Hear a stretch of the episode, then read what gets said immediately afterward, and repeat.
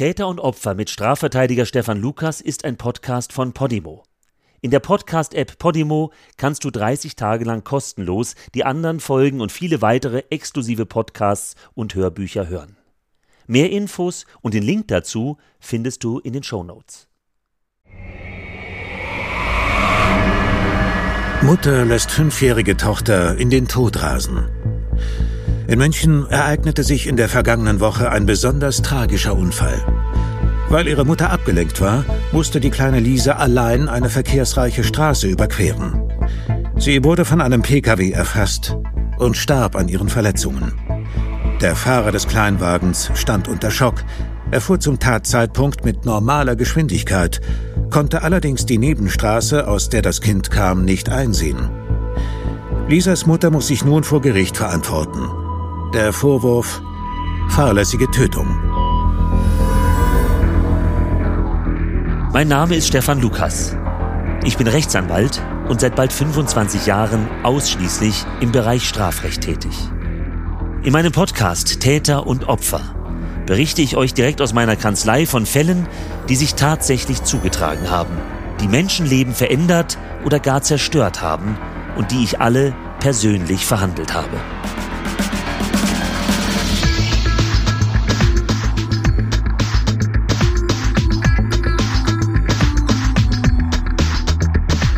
Alle szenischen Einspieler wurden auf der Basis von Prozessakten und Gesprächsprotokollen nachempfunden und von Sprecherinnen und Sprechern gelesen. Namen wurden aus Gründen des Opferschutzes geändert.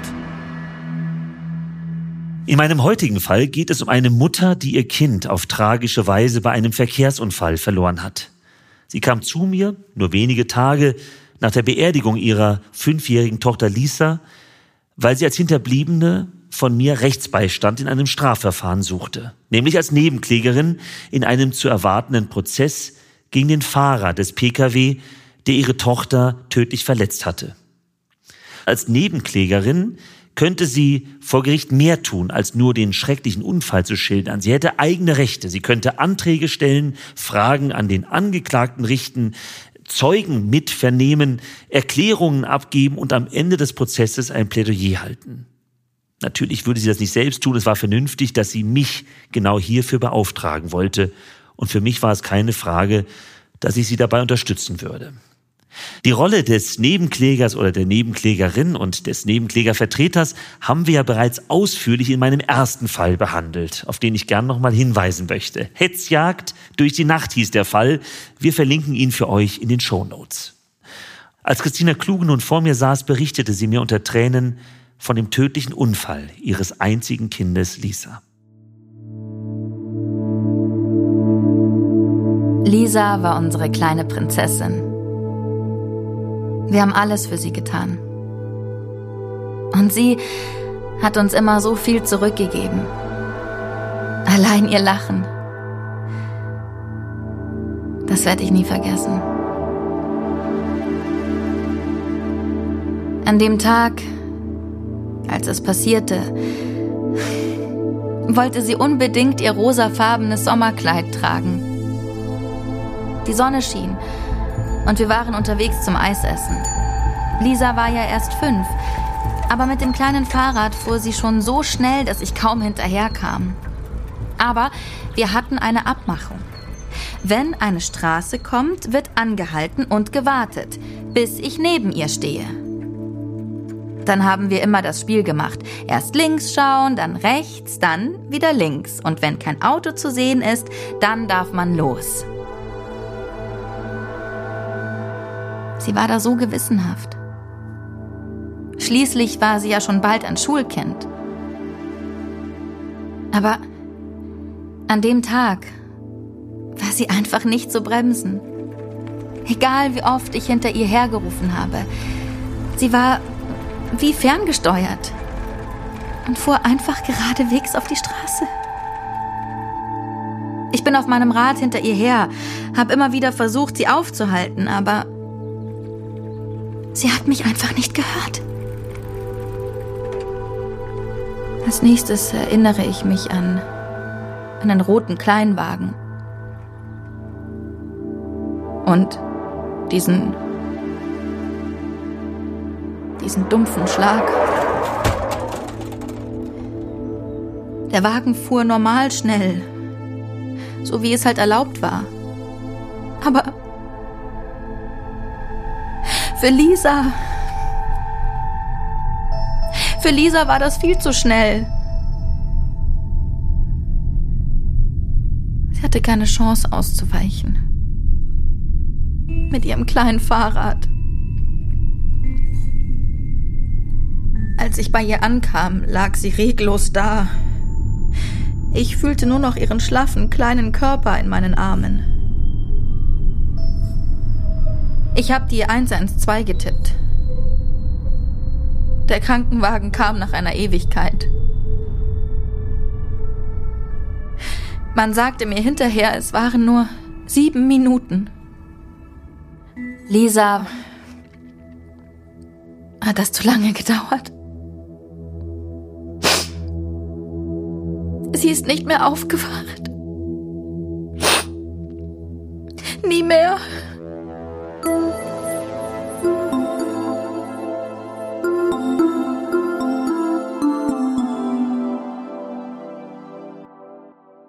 Nur zwei Wochen war es her, dass die Tochter meiner Mandantin ums Leben gekommen war, als Christina Kluge bei mir im Büro saß.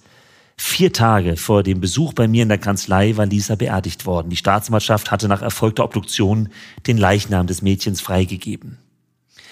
Über den Fahrer des Pkw, also der Fahrer, der Lisa überfahren hatte, über den haben wir noch gar nicht gesprochen. Sein Name ist Jörg Heinrich und er war an jenem schicksalhaften Tag mit seinem roten Kleinwagen unterwegs und er hatte Lisa nicht kommen sehen. Die Spurenauswertung hatte ergeben, dass er etwas zu schnell gefahren war. In der Straße, auf der Straße war 50 erlaubt, er war 54 gefahren, also vier Stundenkilometer schneller als erlaubt. Das ist, muss man mal gelinde sagen, nicht der Rede wert. Der Redewert war, dass dort Büsche gestanden hatten, die ihm letztlich die Sicht genommen hatten auf Lisa, die mit dem kleinen Fahrrad angerollt gekommen war. Dazu muss man einfach eins wissen. 50 Stundenkilometer war hier die Höchstgeschwindigkeit. Und wie das Wort Höchstgeschwindigkeit sagt, ist das das Höchste, was man fahren darf. Das hindert aber nicht daran, viel langsamer zu fahren. Und um sich nicht später zum Beispiel einer fahrlässigen Körperverletzung oder Tötung strafbar zu machen, weil man einen Fußgänger überfährt, muss man immer angepasst fahren. Das heißt, wenn zum Beispiel in einer 50 Stundenkilometer Zone eng geparkt Autos am Straßenrand stehen, dann muss ich womöglich auch reduzieren auf 20 oder 30 kmh. Ich muss so fahren, dass ich jederzeit bei einem Fußgänger oder einem Kind, das plötzlich auftaucht, noch bremsen kann. Und ich muss bei parkenden Autos noch dazu in einer Seitenstraße immer tagsüber mit spielenden Kindern rechnen und meine Geschwindigkeit entsprechend drosseln. Und genau das hatte der Fahrer des Kleinwagens Jörg Heinrich nicht getan und damit letztlich verursacht, dass Lisa zu Tode gekommen ist. Das heißt, ich ging davon aus, dass die Staatsanwaltschaft gegen Jörg Heinrich ermitteln würde wegen des Verdachts der fahrlässigen Tötung. Und in dem Verfahren würde sich dann meine Mandantin natürlich als als Hinterbliebene, als Nebenklägerin anschließen können. Was konnte ich Christina Kluge jetzt mal rein juristisch raten? Das Verfahren würde aller Voraussicht nach geführt werden gegen den Fahrer des roten Kleinwagens und sie könnte sich dann als Nebenklägerin mit mir als Nebenklägervertreter einbringen. In der Folgezeit haben wir uns dann noch sehr viel öfter getroffen im Büro, teilweise auch einfach nur um zu reden. Auch das ist Teil meiner Aufgabe als Nebenklägervertreter, ich habe mir viel Zeit genommen, Christina Kluge zugehört und da kam auch die, ja, sicherlich schwierige Rolle ins Gespräch, die ihr mittlerweile Ex-Freund eingenommen hatte, der Ex-Freund, der der Vater des toten Kindes ist. Ich weiß nicht, wie oft ich mir in den letzten Tagen Fotos von meiner Kleinen angeschaut habe. Manchmal kann ich nicht mal mehr weinen. Ich bin wie taub. Und was mir die Kehle für immer zuschnürt, Herr Lukas. Ich konnte mich von meinem kleinen Engel ja nicht mal verabschieden. Ich mache mir jeden Tag Vorwürfe. Hätte ich nicht sehen müssen, dass Lisa zu schnell davonraste. Dass sie an dem Tag vor Übermut nur so platzte. Was wäre gewesen, wenn ich vorausgefahren wäre? Dann würde sie sicher noch leben. Auch mein Freund Marcel der Vater von Lisa, Sag das zu mir.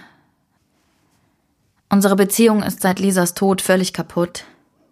Er ist aus unserer gemeinsamen Wohnung ausgezogen, noch vor der Beerdigung. Er gibt mir die Schuld an allem. Er hat mich am Unglückstag im Krankenhaus sogar richtig angegriffen. Die Polizei musste sogar dazwischen gehen. Ich will dich nie mehr sehen, hat er gesagt. Vielleicht ist es seine Art, Lisas Tod zu verarbeiten, seine Trauer zu zeigen. Ich weiß es nicht ehrlich gesagt. Wir können nicht mehr füreinander da sein, weil wir beide um unser Kind trauern aber eben auf unterschiedliche Weise. Wir stehen uns wie zwei fremde Menschen gegenüber. Gemeinsam wird es mit uns wohl nicht mehr funktionieren.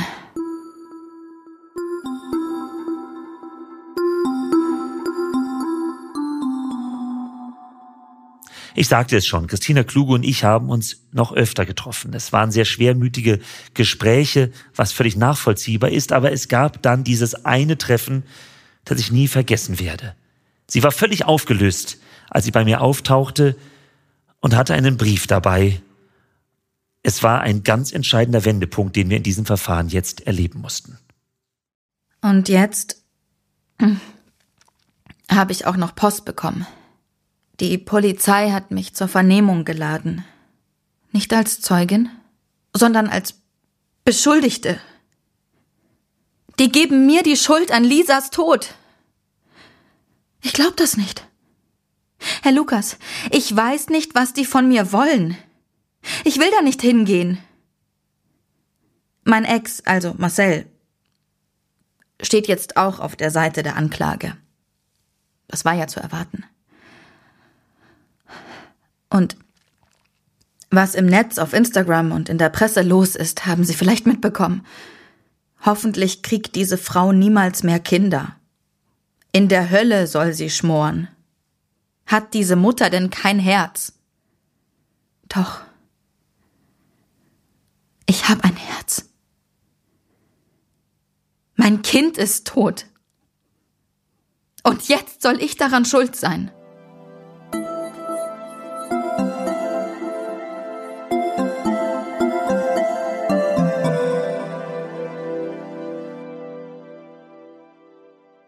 Meiner Mandantin wurde tatsächlich vorgeworfen, ihre Tochter Lisa fahrlässig getötet zu haben.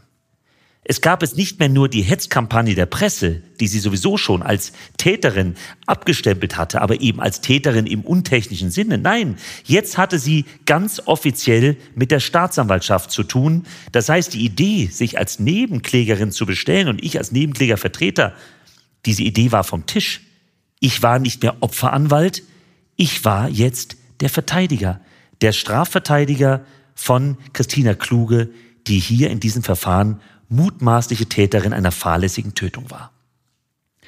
Laut der polizeilichen Ladung, die sich in diesem Briefumschlag befunden hatte, sollte meine Mandantin nur drei Tage später sich bei der Polizei zur Vernehmung einfinden. Da gehen Sie mir nicht hin, hatte ich Christina Kluge klipp und klar gesagt. Erst einmal wollte ich Akteneinsicht nehmen, erst mal wissen, was die Polizei meint zu wissen um dann entscheiden zu können, wie wir uns gegen diese unsäglichen Vorwürfe verteidigen würden. Wie konnten die Ermittler zu dem Schluss kommen, dass nicht Jörg Heinrich, der Fahrer des Kleinwagens, sondern Lisas Mama für den Tod des Kindes strafrechtlich verantwortlich sein sollte? Es war nur ein schwacher Trost, dass meine Mandantin natürlich dieser Ladung keine Folge leisten musste, geschweige denn, in welcher Form auch immer, schriftlich oder eben vor Ort mündlich, eine Aussage machen musste. Beschuldigte müssen keiner Ladung folgen, niemals. Und sie müssen keine Angaben machen, zu keinem Zeitpunkt. Und ich kann immer nur als Strafverteidiger ganz klar empfehlen, bitte keine Angaben bei der Polizei, bevor nicht ein Strafverteidiger eingeschaltet wurde und der erstmal Akteneinsicht und eben die berühmte Augenhöhe hergestellt hat galt es noch bis 2017, dass auch Zeugen einer Ladung der Polizei nicht folgen müssen, hat sich da die Gesetzeslage empfindlich verändert. Grundsätzlich muss ein Zeuge auf polizeiliche Ladung zwar auch nicht kommen, wenn aber die polizeiliche Ladung im Auftrag der Staatsanwaltschaft erfolgt, dann ist ein Zeuge verpflichtet zu erscheinen und auch auszusagen. Und zwar wahrheitsgemäß auszusagen, was er erlebt hat. Es gibt nur zwei Ausnahmen, wann ein Zeuge schweigen darf. Nämlich einmal, ich glaube, das haben viele von euch schon gehört, wenn er mit dem Beschuldigten oder später Angeklagten verwandt oder verschwägert ist. Verwandt oder verschwägert sind, bitte mitschreiben, die Eltern, die eigenen Kinder, die Geschwister, die Großeltern und außerdem alle Schwägerinnen und Schwager und Schwippschwägerinnen und Schwippschwager und außerdem Ehegatten und Lebenspartner und Verlobte. Und wenn einer dann bei der Vernehmung sagt, ich bin doch verlobt, mit der beschuldigten Person, dann gehen die Diskussionen oft erst richtig los. Es gibt ja so moderne Menschen, die sagen, ich heirate zwar, aber Verlobung ist mir zu altmodisch. Ja, Pustekuchen. In dem Moment, wo sich zwei Menschen entscheiden, dass sie heiraten wollen, sind sie in dieser Sekunde auch verlobt. Das ist einfach ein juristisches Institut. Kann man nichts machen. Man braucht da keine angestaubte oder auch moderne Verlobungsfeier. Nichts. Es reicht, wenn man kurz vorm Einschlafen seinen Partner fragt, wollen wir eigentlich heiraten? Ja, wollen wir. Dann ist man verlobt. Aber entsprechend schwer nachprüfbar ist das. Und deswegen wird so viel diskutiert. Die andere Möglichkeit zu schweigen, die ist dann gegeben, wenn man sich durch seine Aussage selbst belasten könnte. Und auch da gibt es oft ganz unschöne Diskussionen bei der Polizei. Die Polizisten sagen gerne, wenn du nichts gemacht hast, dann kannst du doch auch reden, da kann dir ja nichts passieren. Und diese Belehrung ist natürlich falsch. Ich meine, wenn alle, die was gemacht haben, von ihrem Schweigerecht Gebrauch machen dürften, dann wüsste man ja, dass jeder, der schweigt, irgendwas Böses gemacht hat. Nein, das Gesetz sagt es letztlich ja auch ganz anders. Es sagt, wenn man sich durch seine Aussage in die Gefahr bringen könnte, in die Gefahr bringen könnte, strafrechtlich verfolgt zu werden, dann darf man schweigen. Die Verfahrensakte kam dann nach gut zwei Wochen bei mir an. Ich musste dringend herausfinden, wie es sein konnte, dass nicht der Fahrer des roten Kleinwagens, sondern meine Mandantin für den Tod der kleinen Lisa strafrechtlich verantwortlich gemacht werden konnte. Aber auch nach dem Aktenstudium verstand ich die Welt nicht.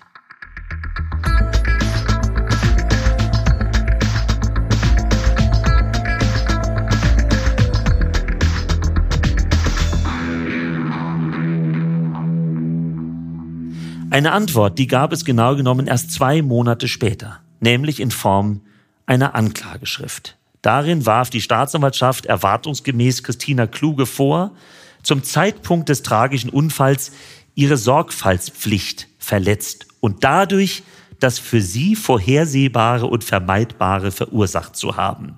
Das klingt kompliziert, also sie sollten eine Sorgfaltspflicht missachtet haben und daher soll sie etwas übersehen haben, was sie hätte vorhersehen müssen. Und wenn sie es vorhergesehen hätte, dann hätte sie es auch vermeiden können müssen. Übersetzt heißt das, sie sollte fahrlässig ihr Kind einfach vorausfahren lassen haben und dadurch eben fahrlässig ermöglicht haben, dass Lisa von einem Kleinwagen erfasst wird.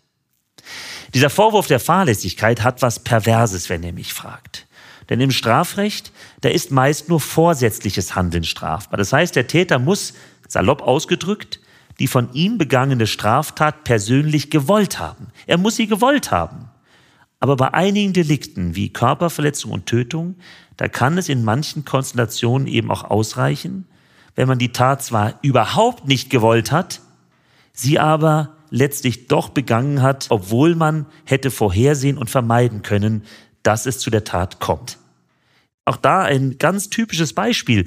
Ich parke mein Auto und öffne die Fahrertür und dadurch kollidiert ein Radfahrer, der gerade links hinter mir angefahren kommt, stürzt und verletzt sich. Dann bin ich in den meisten Fällen einem Verfahren wegen fahrlässiger Körperverletzung ausgesetzt, obwohl das Öffnen der Tür total legal ist aber ich hätte genau schauen müssen und hätte bei entsprechender Anwendung meiner Sorgfaltspflicht vorhersehen und vermeiden können, dass dieser besagte Radfahrer sich bitterbös verletzt. Das Schlimme bei diesen Fahrlässigkeitstaten, gerade wenn es um fahrlässige Tötung geht, ist, dass sich die Menschen doch in der Regel selbst schon massive Vorwürfe machen und das meistens ein Leben lang. Es geht zwar bei diesen Verfahren wegen fahrlässiger Körperverletzung oder fahrlässiger Tötung in der Regel um Geldstrafen oder um Bewährungsstrafen, aber es geht immer um Strafen aus dem Strafgesetzbuch.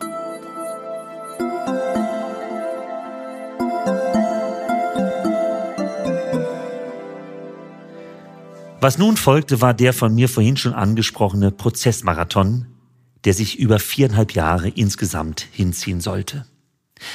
Sieben Monate nach dem tragischen Tod der kleinen Lisa rief der Vorsitzende Richter des Amtsgerichts um neun Uhr in Saal 125 des Münchner Strafjustizzentrums die Strafsache Kluge auf. Der Zuschauerraum war bis zum letzten Stuhl voll besetzt. In den ersten Reihen saßen zig Journalisten. Der Fall hatte eben schon im Vorfeld für Aufmerksamkeit gesorgt. In den Printmedien und in den sozialen Netzwerken war schon viel über meine Mandantin geschrieben worden. Dabei kannte niemand meine Mandantin. Niemand wusste, was sie durchgemacht hatte. Niemandem war bewusst, wie sehr sie ihre Tochter geliebt hatte und wie grausam es für sie war, diesen Tod ihrer Tochter jeden Tag sekündlich an sich ranlassen zu müssen. Gesellschaftlich war sie geächtet, strafrechtlich durch die Anklage jetzt auch. Und sie musste diesem ihr auferlegten Druck jetzt irgendwie standhalten. Standhalten eben auch im Prozess selbst gegenüber der Staatsanwältin, die sie angeklagt hatte. Gegenüber dem Nebenkläger, zu dem ich gleich noch komme, der letztlich ihr auch Vorwürfe machte, gegenüber den Richtern, die sie später aller Voraussicht nach verurteilen würden, und eben gegenüber der sogenannten Öffentlichkeit, den Zuschauern, die hinten saßen und sich ihren Teil dachten, und die Presse, die alles mitschrieb, um dann nach ihren Ideen letztlich Artikel und Berichte zu schreiben.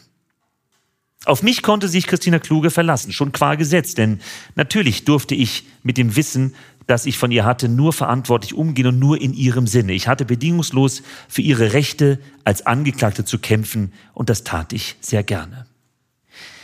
Meine Mandantin machte, wie es juristisch korrekt heißt, Angaben zur Sache. Es war ihr ein Bedürfnis, alles aus ihrer Sicht schildern zu dürfen. Der Richter hörte aufmerksam zu, stellte ergänzende Fragen. Am Ende würde er entscheiden müssen, ob Christina Kluge sich nun im Straßenverkehr korrekt verhalten hatte oder ob ihr Verhalten als strafbare Verletzung ihrer Sorgfaltspflicht zu beurteilen war. Das war eine rein juristische Frage und meine Mandantin, die hatte letztlich einfach die Fakten zu liefern, die dann am Ende vom Gericht zu beurteilen wären. Die nächsten Stunden zogen sich quälend hin. Der Fahrer des Kleinwagens schilderte als Zeuge, wie er den Aufprall erlebt hatte. Für Christina Kluge war es so, als erlebte sie all das Schreckliche ein zweites Mal. Und schließlich kam der Nebenkläger zu Wort, Nebenkläger war ihr Ex-Freund, Marcel Wendenburg, der Vater des verstorbenen Kindes. Er saß dort als Nebenkläger, als Hinterbliebener, und das war auch genau richtig so, aber er saß letztlich dort, wo auch meine Mandantin hätte sitzen müssen. Hiervon bin ich bis heute überzeugt. Zum Unfall selbst konnte der Ex natürlich nichts sagen, er war ja nicht dabei, aber er konnte berichten, wie er meine Mandantin als Mutter erlebt hatte. Er beschrieb sie ohne mit der Wimper zu zucken, als gewissenlos und unachtsam. Er sagte, er habe schon oft Gefahrensituationen erlebt, in denen die Ex einfach abgelenkt war, weil sie lieber am Handy hing oder sich die Nägel lackiert habe. Er sei immer schon in Sorge gewesen, dass dieses permanente Desinteresse seiner Ex-Freundin irgendwann in eine Katastrophe, das gemeinsame Kind betreffend, enden könnte. Ich hatte schon vor dem Prozess einen Schriftsatz eingereicht und dem Gericht darin erklärt, warum aus meiner Sicht eine Verurteilung wegen fahrlässiger Tötung nicht in Betracht kommen würde. Ich hatte klargestellt, dass aus meiner Sicht keine Sorgfaltspflichtverletzung meiner Mandantin im Zeitpunkt des Unfalls vorgelegen hatte. Für meinen Schriftsatz hatte ich mich in die schier uferlose Fachliteratur eingelesen und Erziehungsratgeber gewälzt. Loslassen können, das war der Tenor dieser Schriften. Ein Zögling im fortgeschrittenen Kindergartenalter muss im Straßenverkehr nicht mehr prinzipiell an die Hand genommen werden. Er darf sich von den Eltern hier und da entfernen, auch mal vorausgehen oder zurückbleiben. Wichtig ist dabei, zunächst für das Kind eine Routine entstehen zu lassen, indem die Erziehenden ihm das richtige Verhalten vorleben und es mit ihm immer wieder besprechen und reflektieren. Natürlich lässt sich keine allgemeine Regel aufstellen. Eltern spüren am besten, wie weit ihr Kind schon ist und was ihm zugetraut werden kann. Meinen Antrag, ein Sachverständigengutachten einzuholen, lehnte das Gericht ab. Die alles entscheidende Frage blieb für mich, ob das Verhalten der kleinen Lisa am Unfalltag nicht einfach, und bitte das Wort einfach jetzt nicht zu wörtlich nehmen, nicht einfach unter das allgemeine Lebensrisiko fiel. Das heißt, die entscheidende Frage war, ob dieser Unfall sich nicht ganz grundsätzlich ergeben konnte, und zwar für ein Kind, für einen Erwachsenen. Hätte dieser Unfall nicht genauso einem Erwachsenen passieren können, wenn er in Richtung Straße gefahren wäre? Weil wenn das so wäre, würde man Lisa bescheinigen können, dass sie an sich schon völlig fit war, um mit dem Fahrrad auch ohne Mama vorausfahren zu können. Würde man zu dem Schluss kommen, dass sie damit in derselben Rolle war wie ein Erwachsener und würde man zu dem Schluss kommen, dass eben deshalb Lisa wie ein Erwachsener genau dieser Unfall passieren konnte, dann könnte meine Mandantin am Ende nicht wegen Fahrlässigkeit bestraft werden. Doch leider zeigte das Gericht an dem beantragten Gutachten kein Interesse. Antrag abgelehnt.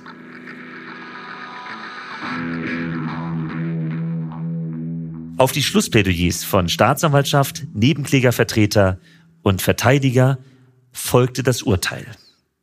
Acht Monate Freiheitsstrafe wegen fahrlässiger Tötung, ausgesetzt zur Bewährung. Meine Mandantin brach bei der Urteilsverkündung weinend zusammen. Laut Richterspruch trug sie die Schuld am Tod ihrer geliebten Tochter. Und eben nicht nur auf menschlicher Ebene, weil sie anders hätte handeln können, auch juristisch sollte sie eine Straftäterin sein. Aber so einfach durften wir es dem Gericht nicht machen. Das Urteil war falsch, davon war ich überzeugt. Wir legten also gegen das Urteil Berufung ein und weitere zehn Monate später verhandelten wir das Ganze neu diesmal beim Landgericht. Dafür müsst ihr wissen, in der Berufungsinstanz, da wird ein Fall dann nochmal komplett neu verhandelt. Komplett. Es handelt sich um eine völlig neue, vom bisherigen Urteil unabhängige Instanz. Ist also ein Angeklagter mit seinem Urteil nicht einverstanden, dann macht es Sinn, dass er hiergegen per Berufung vorgeht. Nur Vorsicht. Wenn auch die Staatsanwaltschaft Berufung einlegt, dann kann man sich an sich beim Landgericht auch verschlechtern. Das heißt, man muss also wirklich Chancen und Risiken ganz genau abwägen. Und manchmal ist ein Angeklagter auch mit den Vorwürfen, die gegen ihn erhoben wurden, einverstanden, nicht aber mit der verhängten Strafe oder vielleicht genauer gesagt nicht mit der Strafhöhe. In solchen Fällen macht es Sinn, die Berufung, wie es heißt, zu beschränken. Das heißt, man streitet im Berufungsverfahren nur noch darum, ob die Strafe für den festgestellten Sachverhalt nicht niedriger ausfallen sollte. Im Fall meiner Mandantin Christina Kluge war die Sache natürlich klar. Bereits die Vorwürfe wollte sie sich so nicht gefallen lassen. Das Gericht rief die Sache auf. Erneut wurde Christina Kluge der schreckliche Unfall ihrer Tochter nahegebracht, als der Zeuge Heinrich sich wieder in allen Einzelheiten versuchte, an die schreckliche Situation zu erinnern. Wieder war meine Mandantin den ja, den selbstgefälligen Äußerungen ihres ehemaligen Partners ausgesetzt. Und wieder hatte das Gericht kein Interesse an einem Gutachten. Am Ende verwarf es die Berufung und bestätigte die achtmonatige Bewährungsstrafe des erstinstanzlichen Urteils.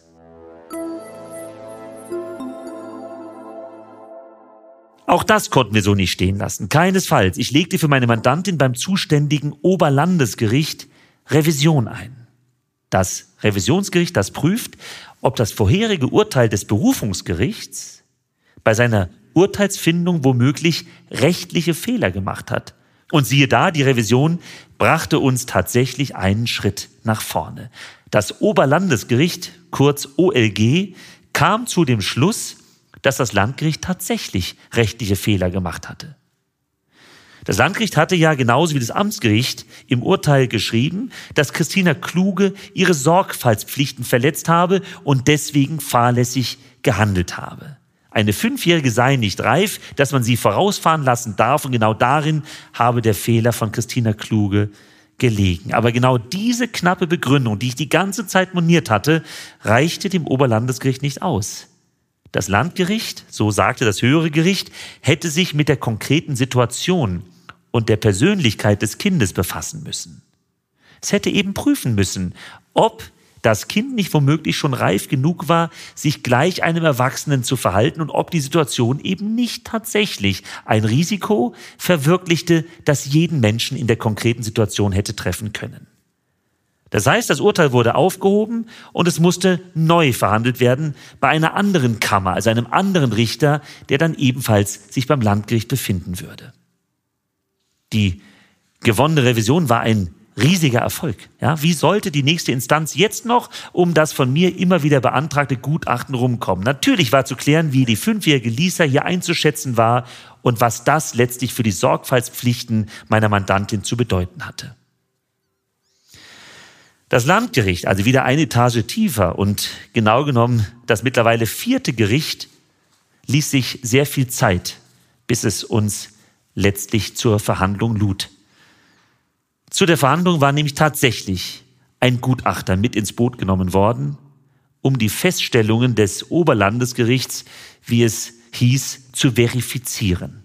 Das Gericht rief wieder zur Sache auf, der ganze Prozess zog sich wieder und war kaum erträglich für meine Mandantin, bis dann endlich der Gutachter zu Wort kam, der genau das bestätigte, was wir viele Jahre zuvor schon das erste Mal als Antrag gegenüber dem Gericht formuliert hatten. Meiner Mandantin war in der konkreten Situation kein Fehlverhalten vorzuwerfen. Nach knapp viereinhalb Jahren Verfahrensdauer hatten wir es geschafft. Freispruch für meine Mandantin, Freispruch für Christina Kluge.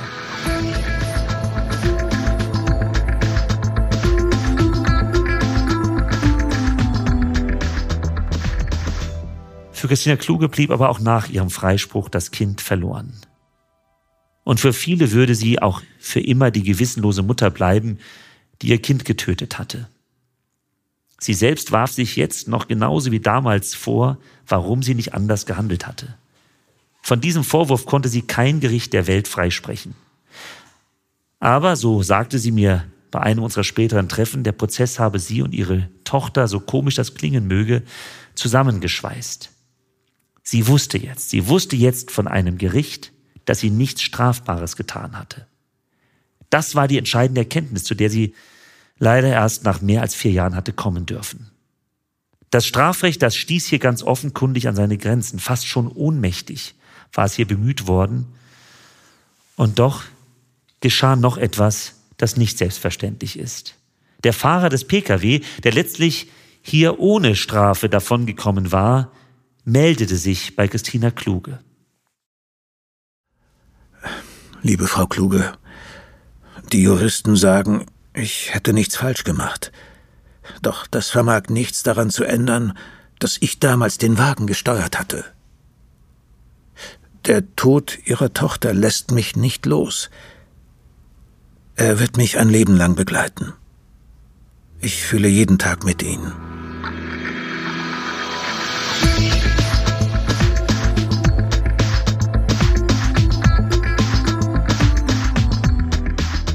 Wie immer am Ende jeder Episode die Fragen unserer Nichtjuristen. Fragen, die ihr euch zurecht stellt und auf die ich jetzt gerne eingehen möchte.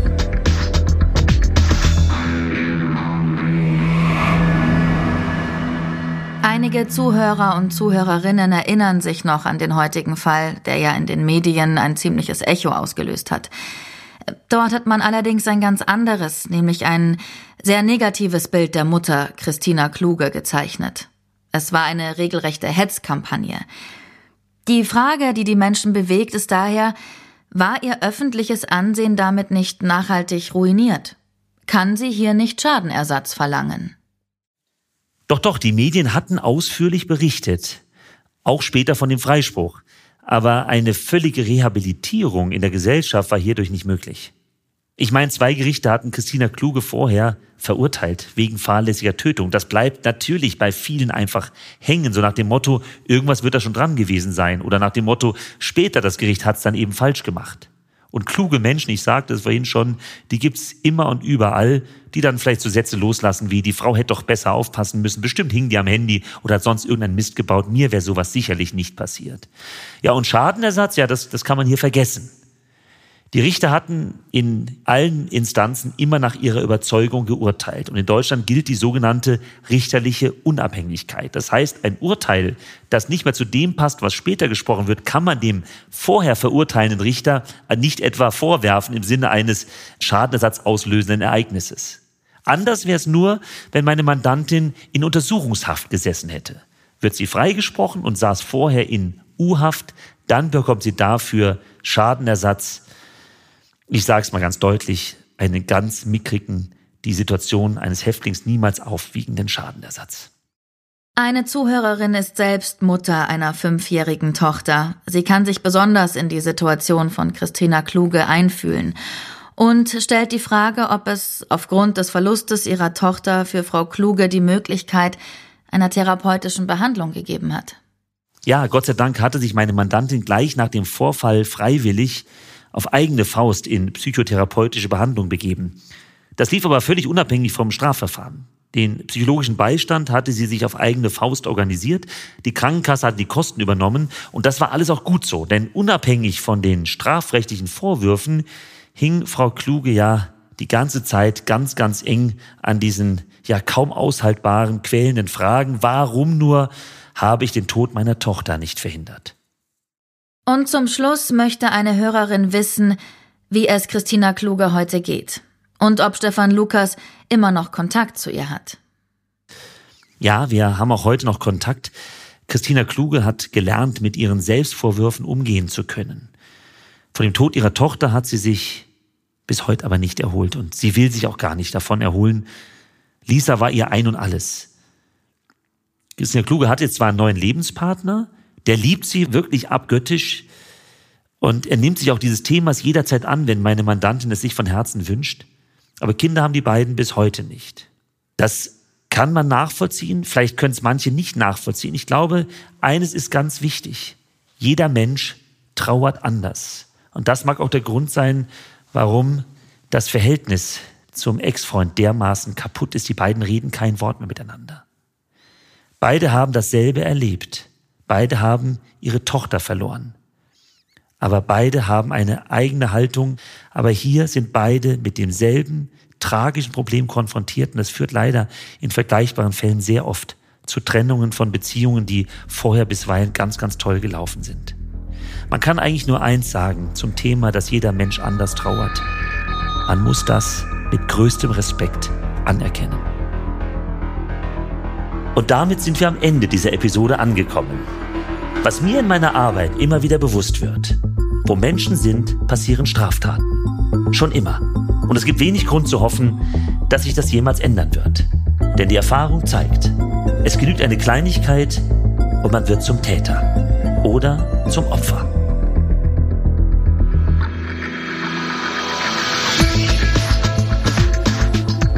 Täter und Opfer. Von und mit Rechtsanwalt Stefan Lukas ist ein Podcast von Podimo. Redaktion Bettina Hallstrick. Produktion Christoph Tampe, Plan 1 Media. Musik Ralf Weigand. Die Bücher von Stefan Lukas erscheinen in der Verlagsgruppe Drömer Knauer.